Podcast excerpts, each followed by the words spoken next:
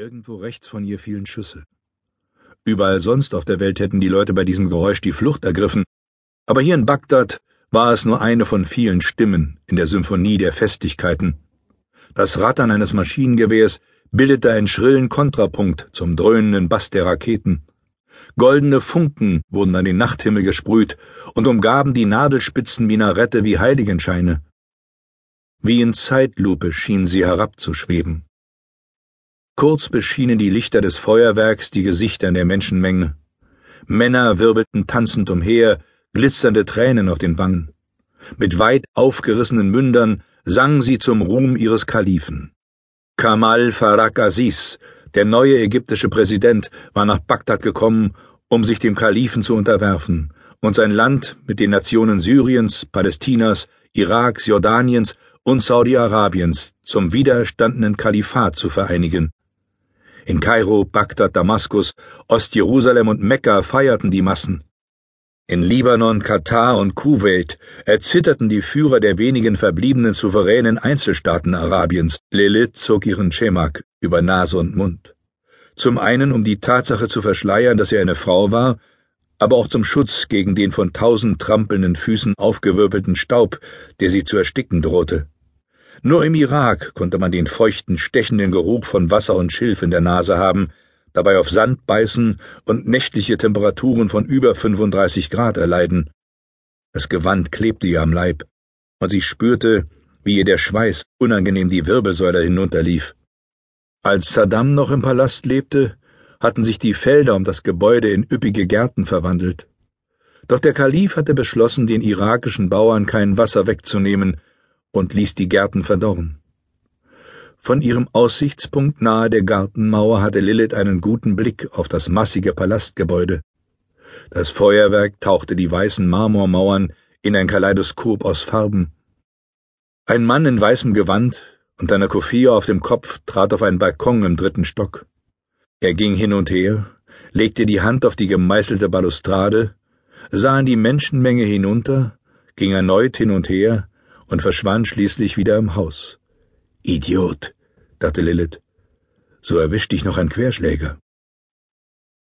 Sie wartete, bis besonders spektakuläre Feuerwerkskörper die Nachthimmel erleuchteten und alle mit täppischem Staunen die Köpfe in die Nacken warfen. Dann schlang sie die Falten ihrer Distascha und Jalabia um sich und spürte dieses seltsame innerliche Reißen, während sich der Staub und Beton unter ihren Sandalen in weniger Staub auf poliertem Marmor verwandelte. Prinz Hirai starrte sie mit offenem Mund an. Er sah gut aus, doch das glatte, runde Gesicht und der Bauch, der sich unter dem Gewand wölbte, zeigten, dass ein reichliches Nahrungsangebot für einen Beduinen auch gewisse Risiken barg. Und da half es nicht, dass die königliche Familie Jordaniens schon seit vier Generationen nicht mehr in der Wüste lebte. Zweitausend Jahre spärliche Kost steckten ihn tief in den Knochen, und bei jeder Mahlzeit flüsterte ihn eine Stimme ins Ohr, dass dies auf lange, lange Zeit der letzte Bissen sein könnte. Hat. er hustete und fing noch einmal von vorn an. Hat Noel Sie geschickt? Ja, zum Glück für Sie. Lilith trat ins Zimmer. Eine Brise vom Tigris bauschte den weißen Stoff des Moskitonetzes über dem Bett. Der Boden war mit einem aufwendigen Mosaik aus vielen bunten Steinen bedeckt. Es zeigte König Nebukadnezar beim Jagen von Wasservögeln im Schilf. Klar, Saddam war ja auch ein weltlicher Herrscher gewesen.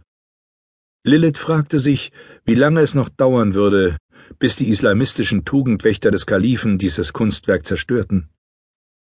Ich habe Kleider für Sie.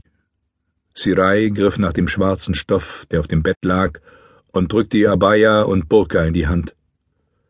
Sie zog den Schemak vom Kopf und ihr hüftlanges schwarzes Haar fiel herab. Sirai starrte sie an. Mit ihren knapp 1,80 überragte Lilith den Prinzen um einige Zentimeter. Sorgen machte sie sich nur wegen ihrer silbernen Augen, dem Vermächtnis der Wildcard. Doch zum Glück schrieb der Islam den Frauen ja vor, stets züchtig den Blick zu senken. Noel sagte, Sie seien zusammen in die Schule gegangen, fragte sie, während sie das zeltartige Kleidungsstück über ihren Körper stülpte. Mit einer ihrer Klingen schnitt sie unauffällige Öffnungen in den Stoff, durch die sie hindurchgreifen konnte. Ja, in Cambridge. Wir waren dicke Freunde. Er liebte unsere Kultur. Die Sätze brachen wie hektische kleine Geräuschexplosionen aus ihm hervor. Würde ein Freund Sie in eine solche Situation bringen? fragte Lilith. Es irritierte sie, durch das Stoffgitter schauen zu müssen, und der Schleier engte ihr Sichtfeld ein. Unter den Kleiderschichten fühlte sie sich dennoch nackt. Ich kann eine Brücke sein, sagte der Prinz, während er im Zimmer auf und ab ging. Ständig verschränkte er die Hände und löste sie wieder. Zwischen unseren beiden Welten. Es gibt nur eine Welt, sagte Lilith und fügte dann hinzu. Haben Sie die Karte? Ja. Er reichte ihr ein Stück Papier, und als sich ihre Finger berührten, zog er hastig die Hand zurück. Das wunderte Lilith nun doch. Er war in England ausgebildet worden und hatte lange im Westen gelebt. Vielleicht war er nur deshalb so nervös, weil er sich in der Nähe des Kalifen befand. Sie sah auf das Blatt Papier hinab. Darauf war so etwas wie ein Wabenmuster abgebildet. Ein Tipp wäre ganz hilfreich, Sie wissen ja, sagte Lilith mit übermäßig betontem britischen Akzent, dass hier lauter durchgeknallte religiöse Spinner schlafen. Sirai errötete. Er wechselt das Zimmer ziemlich oft. Tja, das ist äh, ärgerlich. Er leidet zunehmend an Verfolgungswahn.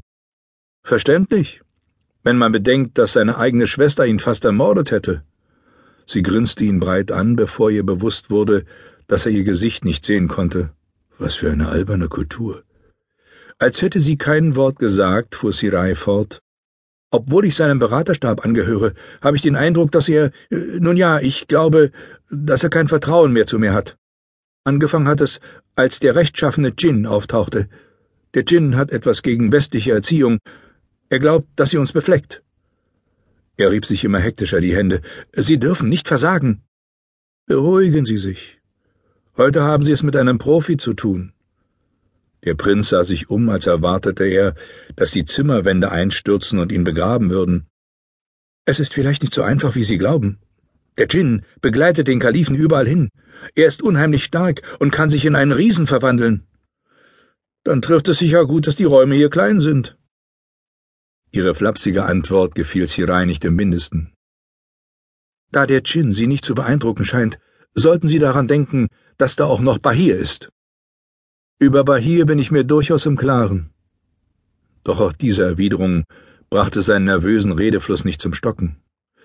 Bahir kann teleportieren. Manch einer seiner Feinde hat das zu seinem Leidwesen festgestellt, als Bahir plötzlich mit seinem Krummsäbel hinter ihm stand. Doch dann ist es schon zu spät, um den Kopf noch zu retten. Hm, ein bisschen theatralisch, finden Sie nicht? Eine Knarre wäre leichter zu handhaben und sicherer. Deutlich spürte sie die Pistole, die sie